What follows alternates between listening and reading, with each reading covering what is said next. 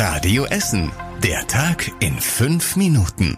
Am 30. April mit Stefan Weisemann. Guten Abend, schön, dass ihr zuhört. Wir starten mit einer dramatischen Zahl. Knapp 90.000. Knapp 90.000 Essener könnten wegen Corona in Kurzarbeit geschickt werden oder sind schon mittendrin.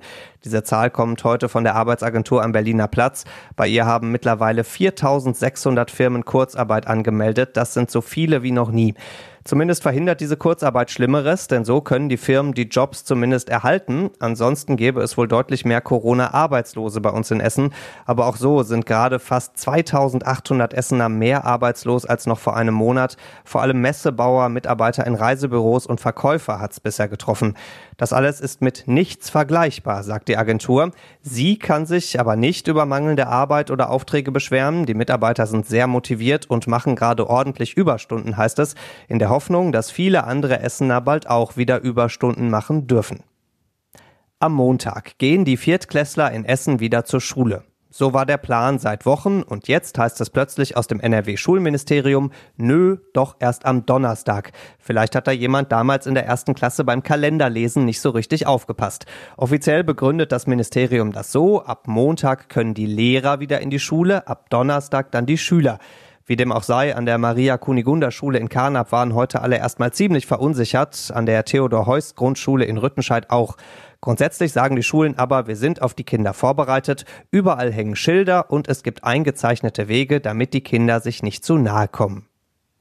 Viel zu lang, ziemlich zottelig oder viel grauer als sonst, das sind die aktuellen Frisurentrends der meisten Essener. Nach sechs Wochen geschlossenen Türen bei den Friseuren.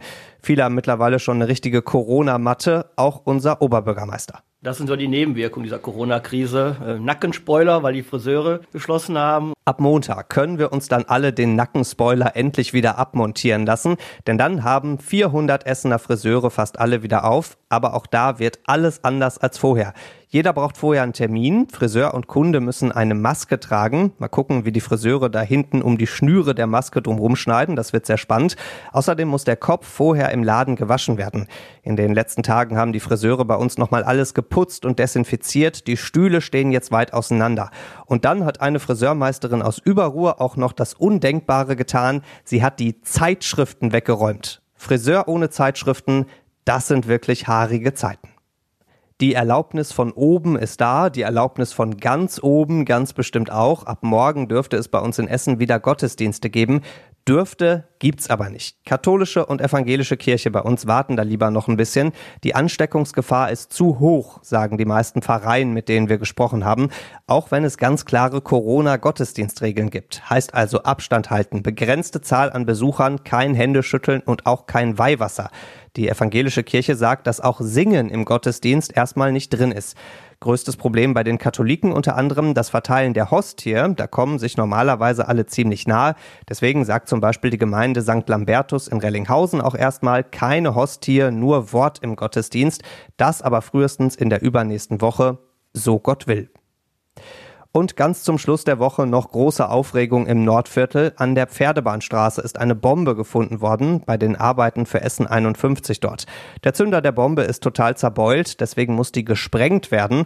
Dafür wurde ein großes Loch gegraben. Die Bombe wurde dann vorsichtig reingelegt. Darüber kommen zig Lkw-Ladungen Sand und auch zwei riesige Wasserbehälter. Die haben zusammen 80.000 Liter Wasser drin. Direkt im Umkreis wohnt nur eine Handvoll Menschen. Die müssen heute Abend aus ihren Wohnungen raus. Die Sprengung ist später am Abend. Alles Aktuelle dazu gibt's im Live-Ticker auf radioessen.de. Und das war überregional wichtig. Vorsicht bleibt das Gebot, so sagt es Bundeskanzlerin Angela Merkel heute. Deswegen gibt's auch nur vorsichtige Lockerungen bei den Corona-Regeln heute.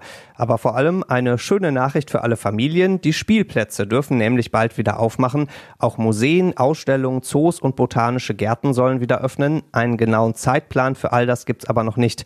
Nächstes großes Treffen von Bund und Ländern dann am Mittwoch. Dann geht's um die Kitas, die Sportvereine und auch die Geisterspiele in der Fußball-Bundesliga. Und zum Schluss der Blick aufs Wetter. Der Mai startet morgen mit typischem Aprilwetter. Morgen gibt's Wolken, Regen, Gewitter und Sonne bei uns. Das alles im Wechsel bei 16 Grad und dazu ist es auch noch ziemlich windig. Samstag sieht's ähnlich aus, am Sonntag dann insgesamt ein bisschen schöner. Die nächsten Nachrichten bei uns aus Essen gibt's bei Radio Essen wieder morgen früh ab halb zehn. Macht euch bis dahin einen schönen Abend und ein schönes langes Wochenende, wenn ihr eins habt. Und in jedem Fall bleibt gesund. Das war der Tag in fünf Minuten. Diesen und alle weiteren Radio Essen Podcasts findet ihr auf radioessen.de und überall da, wo es Podcasts gibt.